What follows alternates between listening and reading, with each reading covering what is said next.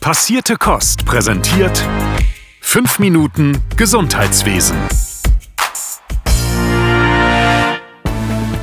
Hi, hier ist Sören mit den aktuellen Pflegenews. Die erste Meldung von uns dreht sich um den Pflegestreik in Nordrhein-Westfalen.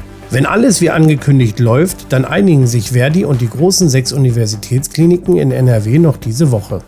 Verdi-Landesleiterin Gabriele Schmidt sagt am Dienstag auf einer Pressekonferenz, wir sind der Auffassung, dass wir einen Durchbruch erzielen können, wenn es die Klinikleitungen auch wollen. Wir sind rund um die Uhr bereit für ernsthafte Verhandlungen. Wir bewegen uns jeden Tag und erwarten jetzt auch von den Klinikleitungen, dass sie sich endlich bewegen. Laut eigenen Aussagen soll es diese Woche noch zu einem Ergebnis kommen. Auch im Streit zwischen Verdi und Vivantes gibt es Neuigkeiten. Zu Beginn dieses Jahres ist der Tarifvertrag namens Pro Personal Vivantes in Kraft getreten. Er sieht die Erfassung der Arbeitsbelastung für die MitarbeiterInnen in der Pflege wie auch in den Teilen des Funktions- und medizinisch-technischen Dienstes vor. Vivantes setzt den Tarifvertrag vereinbarungsgemäß Stück für Stück um. Im Juli startet nun die minutengenaue Messung der Arbeitsbelastung mit Hilfe einer eigens programmierten Software.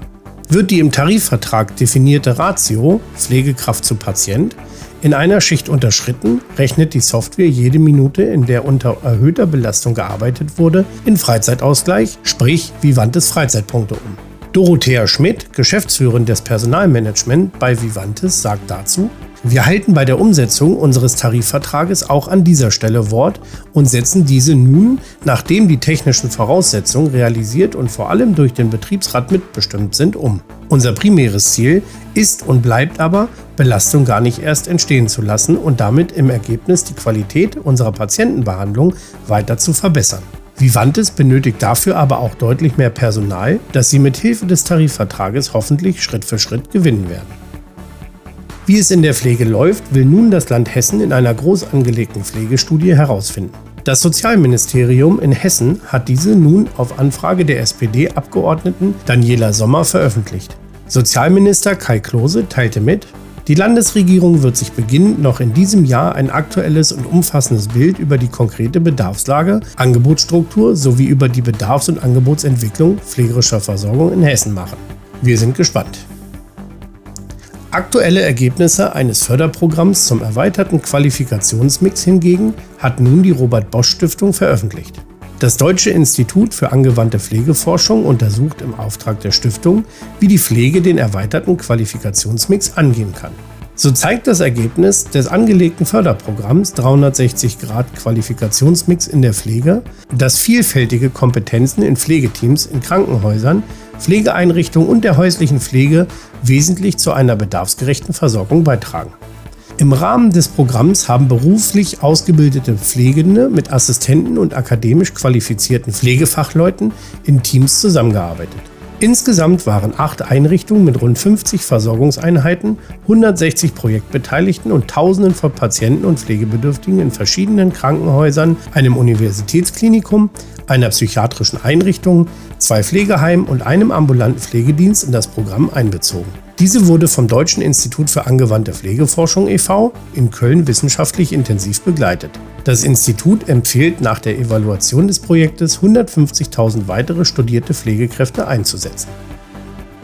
Um ein ganz anderes Thema geht es nun in dieser Meldung. Ist eine Mindestmenge für Darmkrebsoperationen sinnvoll? Damit beschäftigt sich nun der gemeinsame Bundesausschuss. So hat der GBA nun die Beratung über eine Mindestmenge für Darmkrebsoperationen aufgenommen. Er wird in den kommenden Monaten untersuchen, ob es bei diesen Eingriffen einen Zusammenhang zwischen der Behandlungsroutine und der Qualität der Behandlungsergebnisse gibt. Nur in diesem Fall wäre das Festlegen einer Mindestmenge überhaupt möglich. Besteht jedoch ein solcher Zusammenhang, wird der GBA eine jährliche Mindestanzahl von Eingriffen je Krankenhausstandort und oder Ärztin oder Arzt festlegen. Mit einem Abschluss der Beratung ist Ende 2023 zu rechnen. Und nun noch eine Meldung zur Digitalisierung. Es wurde nun bekannt gegeben, wann die E-Rezepte Pflicht werden. Ab dem 1. September diesen Jahres sind alle Apotheken in Deutschland dazu verpflichtet, das E-Rezept anzunehmen. In einem Stufenplan stellen die ärztlichen Praxen und Krankenhäuser der verschiedenen Bundesländer dann vermehrt E-Rezepte aus. Jetzt noch was in eigener Sache. Die Noventicare feiert dieses Jahr 30-jähriges Bestehen und den Launch der Neuentwicklung. Seit über 30 Jahren entwickelt die Noventicare Pflegesoftware, die sich den Bedürfnissen der NutzerInnen perfekt anpasst. Am 2.7.22 findet in Berlin die große Sommerfeier statt. Den Link für weitere Informationen packen wir euch wie immer in den Show Notes. Wenn ihr auch Lust auf eine echt coole Party habt und uns und einige Gäste mal live sehen wollt, folgt uns auf Instagram passierte Kost und nehmt da am Gewinnspiel teil. Wir verlosen Karten inklusive Übernachtung in Berlin. Und jetzt viel Spaß und viel Erfolg.